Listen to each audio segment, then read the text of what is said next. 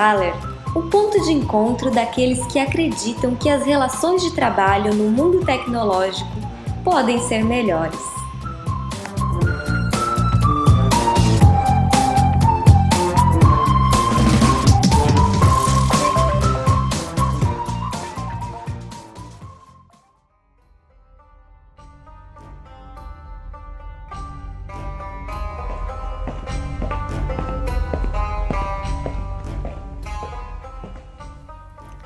Nosso viajante desperta, emergindo de seu amontoado de almofadas, para então perceber que não está sozinho no recinto. Observa duas moças se acomodando junto à mesa e aproxima-se para escutar sua conversa.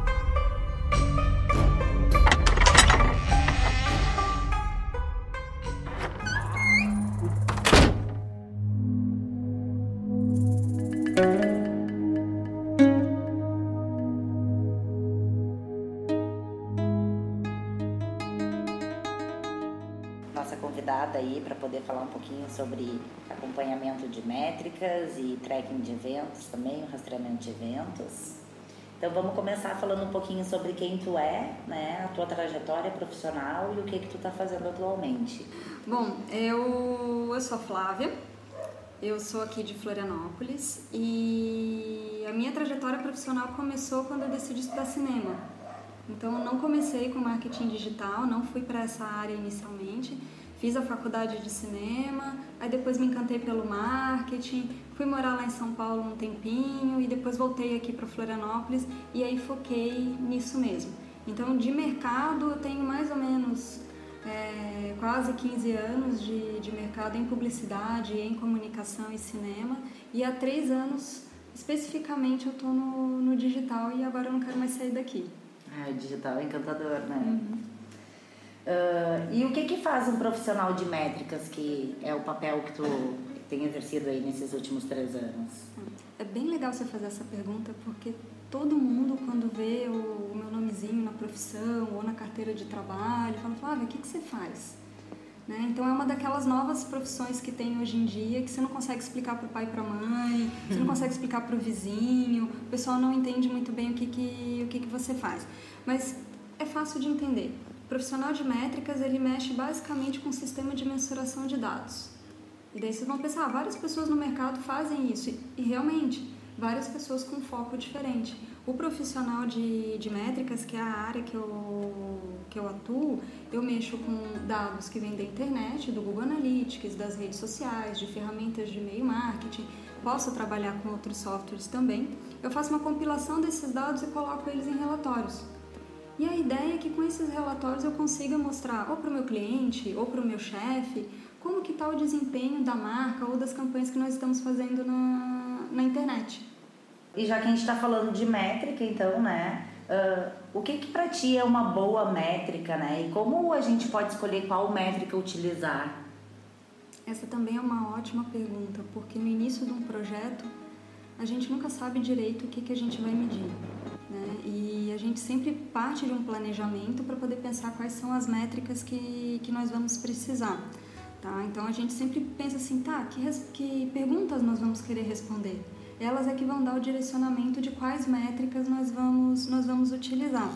Então a gente sempre tem que pensar assim, se eu vou me preocupar com o número de acessos no meu site, por que, que eu estou me preocupando com isso? Se é a taxa de rejeição, por que, que ela é importante? É legal ver que para cada tipo de site, e é fácil de encontrar material assim na, na internet, para cada tipo de site tem um direcionamento de metas e KPIs que vocês podem, podem utilizar. Então é importante estar ligado nisso, porque se o teu site é um e-commerce, ele vai ter metas e métricas diferentes de um blog, por exemplo. Né? Mas eu gosto de falar assim que a meta, a, a meta, a, a métrica que vai medir essa meta, se ela é importante ou não, precisa primeiro conferir se ela responde uma pergunta que é relevante para o teu projeto. Tá? E aí você passa a pensar, tá, então como que eu vou medir essa pergunta que, que eu estou fazendo? Então é muito importante que, que das metas para as métricas, elas possam refletir os objetivos da organização como um todo, então, ela não pode ser uma métrica de, de vaidade, por exemplo. Né? E quando a gente fala métrica de vaidade, o que, que é? Um exemplo bem clássico, fãs no Facebook. Ele pode ser uma métrica importante para sua empresa, mas ele pode não ser. Né? Se a tua conversão não acontece no Facebook, a tua conversão é no site, por que, que você vai se preocupar com isso inicialmente? Então, mais uma vez, essa métrica é relevante ou não, ou não é? Né? Então, ela tem que também ser relevante para todos os níveis de negócio da, da tua empresa. Ela tem que ser uma meta que tenha dados confiáveis e que ela possa ser mensurada também. Você não pode inventar uma, uma métrica que você não vai achar dentro do Analytics ou dentro da, das redes sociais também. Ela tem que ser de fácil compreensão tá? e, principalmente, ela precisa ter um, um, um responsável. Ela precisa ter um pai ou uma mãe que vai cuidar de atingir aquela aquele ponto ali que você chamou atenção. E onde é que o rastreamento de eventos entra nesse contexto? Então, o, o evento, ele é mais uma métrica que pode ser usada para entender melhor o comportamento do usuário no teu site, por exemplo, ou para poder medir uma conversão que, que você gostaria, por exemplo, envio de um formulário ou alguma coisa assim. É legal falar que o evento, ele é um recurso que o Google Analytics lançou, mais avançado, para você entender outras métricas dentro do site. Uma diferença básica para o pessoal entender. Né? Você tem um tipo de métrica no Analytics que é a meta. E a meta você configura através de uma, de uma URL específica do teu site. Mas nem todo site tem uma URL separadinha para tudo que acontece ali. Nisso o evento ele pode ajudar. Nisso você pode entender em qual página o teu usuário chegou, né? E também mais avançado, entender quais botões ele clicou, quais call to actions ele viu, qual formulário ele está ele tá preenchendo também. Então são várias as utilizações do rastreamento de evento. Só que é importante dizer que ele requer um conhecimento técnico mais avançado. E no teu ponto de vista, né, quais são os principais desafios de se trabalhar hoje em dia com rastreamento de eventos? Como analista de métricas, eu vou te dizer que o principal desafio é saber quais métricas usar. Então, assim, ah, você pergunta, Flávia, qual que é o desafio de trabalhar com rastreamento de evento? Quando eu abro um site, vejo a possibilidade de eventos que eu posso colocar ali, é muito fácil se perder. Ah, vou rastrear aqui, vou rastrear ali, vou não sei o que. Quando você vê, você tem 60 eventos no, só na, na, na home do teu site e beleza, eles estão correndo, você está vendo os números correndo, mas e aí, eles estão medindo o quê? Então, ter isso no, seu planejamento, tanto de implementação de site, quanto o planejamento que vai envolver o pessoal de métricas, é muito importante definir. Eu vou medir isso para responder essa pergunta. Então, basicamente, é o que eu vejo isso. E outro desafio que é muito importante falar é na implementação do evento. Ele requer um, um, ele tem uma dificuldade técnica um pouco maior, ele não vem pronto dentro do Google Analytics, por exemplo. É necessário programar ele de alguma forma e isso sempre você vai depender da TI ou você vai ter que ter um funcionário dedicado. Isso aí pode acabar onerando o projeto também. Então tem esse outro lado que eu acho que é uma dificuldade importante para se destacar. Bem bacana tu tocar nesses pontos, Flávia, porque a Thaler já trabalha um tempo com implementação de, de rastreamento de eventos para grandes clientes, né? Uh, e realmente, assim, essa complexidade técnica uh, acaba sendo impeditivo, né? Então, tu acredita que essa complexidade técnica e os altos custos, né, que essa complexidade traz uh, para a operação, né, para o projeto, acabam limitando o trabalho, por exemplo, o teu trabalho, o trabalho do profissional de métricas? Com certeza, porque se você olha para dentro de uma empresa, vamos supor, você está no departamento de marketing de uma empresa e você é da área de métricas, dificilmente você vai ter uma equipe muito grande. Às vezes vai ser só você, ou você mais um, um estagiário, ou você mais um assistente.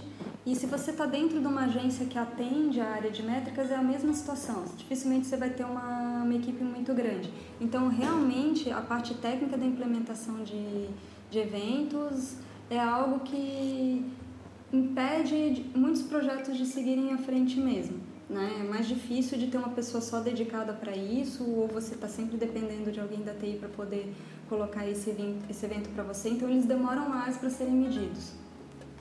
E como é que tu faz para extrair valor dos dados, né, desse rastreamento? Como tu disse, tu pode abrir um site, cadastrar 60 eventos, né, várias possibilidades. Como extrair o real valor que uh, esses eventos podem trazer para o negócio?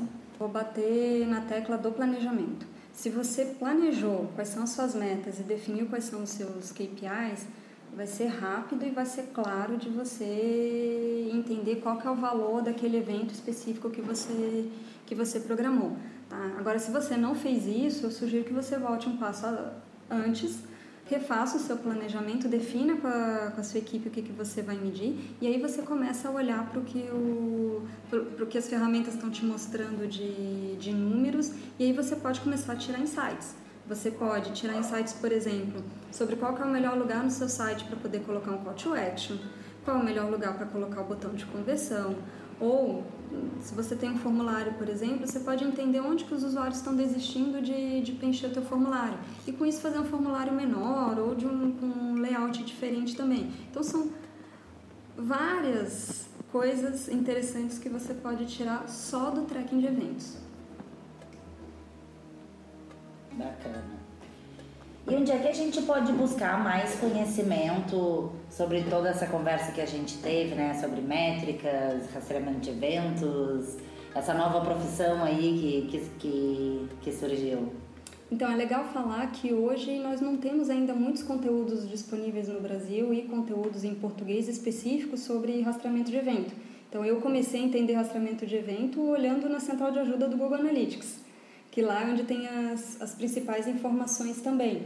Mas hoje já tem alguns grupos no, no Facebook onde é possível você participar e grupos com discussões mais sérias também de métricas, que daí você pode tentar entender um, melhor o que o está acontecendo. E tentar buscar também blogs reconhecidos. Um blog reconhecido é, por exemplo, o blog do Google Analytics, que lá você vai encontrar informações desse tipo também. Tem um outro que eu gosto muito, que ele entra em métricas em geral, que é o Instituto Brasileiro de Pesquisa e Análises. E além disso, eu acho muito importante indicar os blogs das próprias empresas que, que nós temos aqui no Brasil e estão mexendo com softwares do, do tipo SaaS ou prestando serviços dentro de marketing digital e que mexam com métricas também. Né? Um exemplo não é. Ninguém me pagou para falar isso, mas a Thaler tem um blog próprio também e lá tem conteúdos muito relevantes a respeito de rastreamento de eventos. Então acho legal indicar, porque eu já li também e hoje é um dos conteúdos que eu tenho referência aqui, aqui também.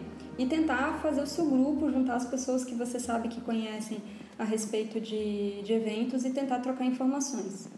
A melhor maneira de adquirir conhecimento é compartilhar conhecimento, né? Exatamente.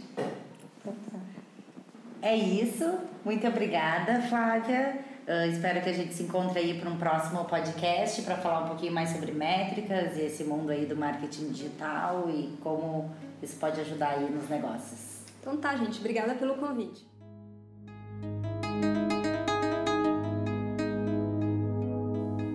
Nosso viajante está se sentindo lisonjeado pois também acredita no potencial que existe em compartilhar conhecimento. Talvez ele ainda não esteja preparado para deixar a taverna.